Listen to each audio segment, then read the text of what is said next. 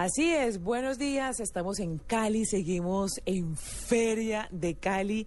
Miren, yo les quiero contar, bueno, pues ustedes ya saben, hablado un poco de la programación de la Feria de Cali, pero hoy ya no tenemos desfile eh, principal en la tarde, pero sí yo les tengo un plan que no se puede perder la gente que está visitando la feria, y es el encuentro de melómanos y coleccionistas. Uy, me parece... No, hay no, no. paréntesis, Ana Mile. Qué bueno.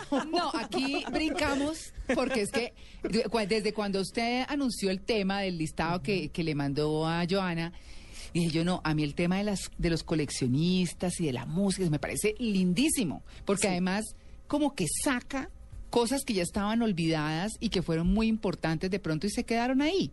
¿Qué encontró Ana Mile? No, es que ustedes no se imaginan. Llegar aquí es realmente emocionante. Uno llega a las canchas panamericanas y primero se encuentra con música.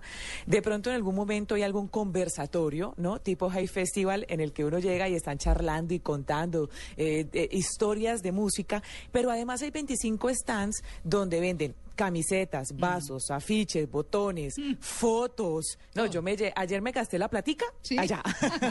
Rico, rico, rico. No, pero buenísimo. Me llevé la foto de Héctor Lavoe, el afiche de Celia Cruz. Bueno, en fin. Buenísimo. Además que esas son cosas únicas, ¿no? Sí. Son cosas claro. únicas porque no es lo que uno consigue en cualquier tienda de recuerdos o en cualquier tienda musical. Son cosas que de verdad tienen un valor bastante alto por eso, porque son cosas, piezas de colección.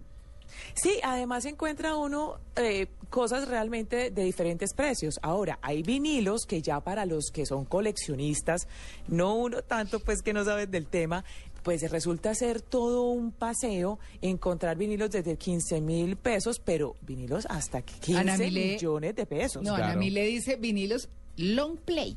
Sí. Bueno, también habrá de 45, me imagino. Los de pasta de 80.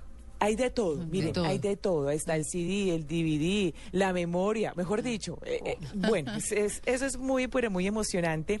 De hecho, esta es la primera vez eh, que este evento tiene tantos visitantes. La directora, precisamente de la feria, decía que el primer día había tenido 15 mil visitantes y pues esto es muchísimo. A propósito, les cuento que hay una delegación panameña que se vino para este encuentro a copiar el modelo para hacerlo el próximo año en Panamá. ¿Ah, sí? Entonces somos pioneros en este encuentro tan interesante que ya de verdad ha tenido, por ejemplo, este año tiene invitados de Cuba, de Panamá, de Perú, de Irlanda. Mejor dicho, nos sentimos orgullosos de tener este evento en la ciudad de Cali, pero les quiero presentar a mi invitado, porque además es un invitado muy chévere. Sí. Noso- eh, yo sé que a ustedes les va a encantar mucho, quisiera aprovecharlo muchísimo.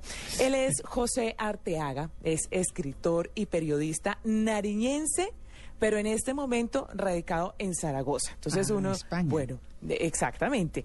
Y se fue como um, por periodismo deportivo y ahora está dedicado a la salsa. Yo le preguntaba ayer a José, bueno, blog de salsa, sí, emisora de salsa, sí, escribe salsa, sí, o sea, está dedicado a la salsa, ¿no? Chévere, chévere.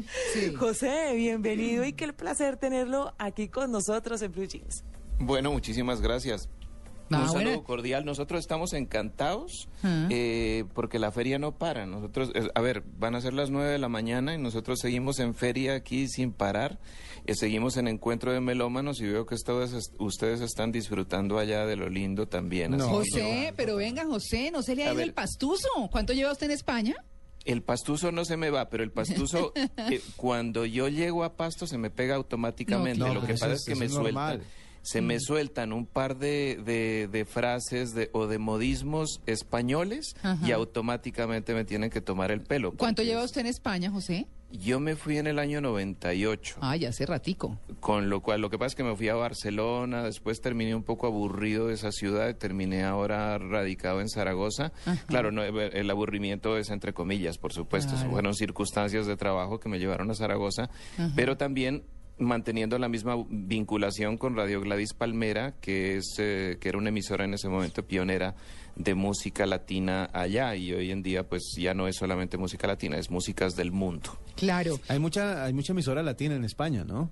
Sí, Manejada eso por se- latinos. Eso se popularizó muchísimo. Yo recuerdo que en el año 99, cuando nació esta, un poco el temor que había era que mm, eh, nosotros apostábamos por una fórmula que era eh, lo latino no bailable, esencialmente. Entonces se, se quería mirar un poco qué tienen las mezclas que tiene la música latina con eh, África, con el flamenco español, con la chanson francesa, con el indie y el, eh, y el country estadounidense, cosas de ese estilo, ¿no? Con la música brasileña, en fin.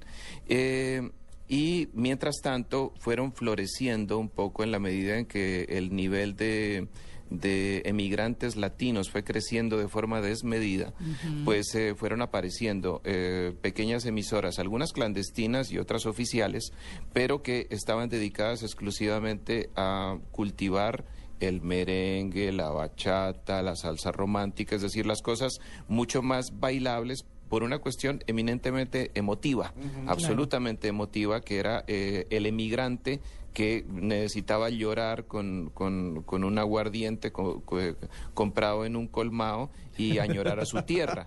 Y nosotros, en cambio, lo que buscábamos era ampliar el espectro de conocimiento de la música latina hacia el público español, hacia el público europeo. José, yo quiero como centrarme un poquito, ya que usted está cuenta esa historia tan interesante que quisiéramos tener como más tiempo, ¿verdad? Para, Sí, claro. para que nos contara, pero la colección suya entonces va mm, con toda seguridad, me imagino, que con el tema salsa, pero ¿cuál es la curiosidad de su colección?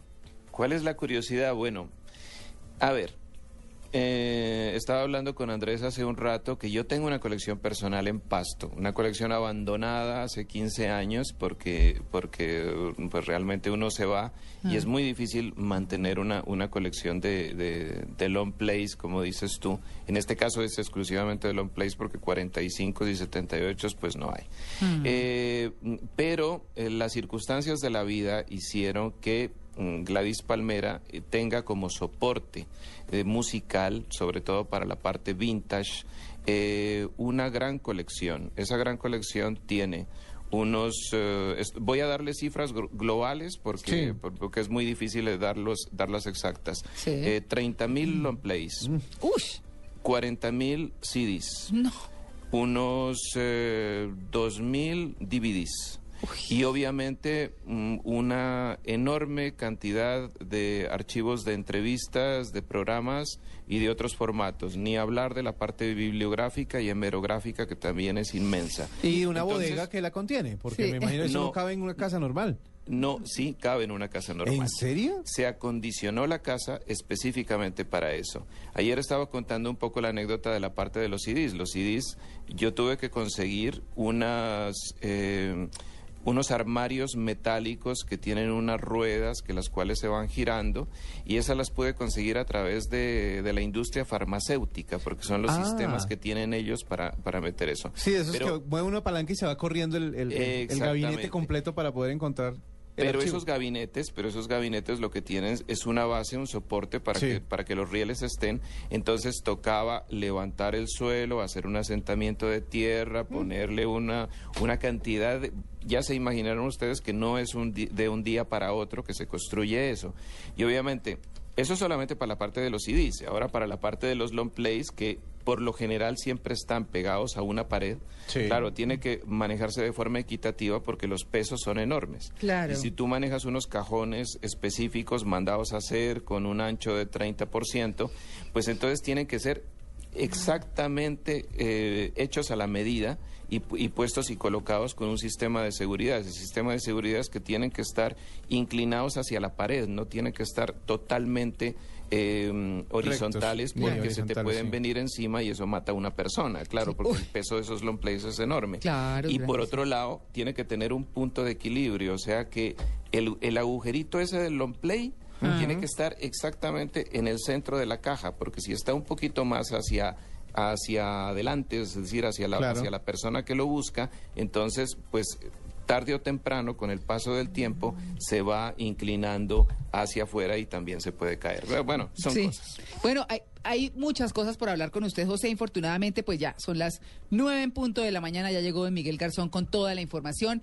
Pero, ¿sabe qué? Vamos a hacer una futura cita con usted. ¿Me acepta la invitación? Suéltela. Bueno, le vamos a avisar con Joana, nuestra productora, para que muy pronto hablemos de toda esa colección musical, de cómo guardar la música, de cómo aprovecharla, de cómo recordar, de qué hacer para seleccionarla, que es muy, muy importante. Ana Mile, muchas gracias y a José, muchas gracias.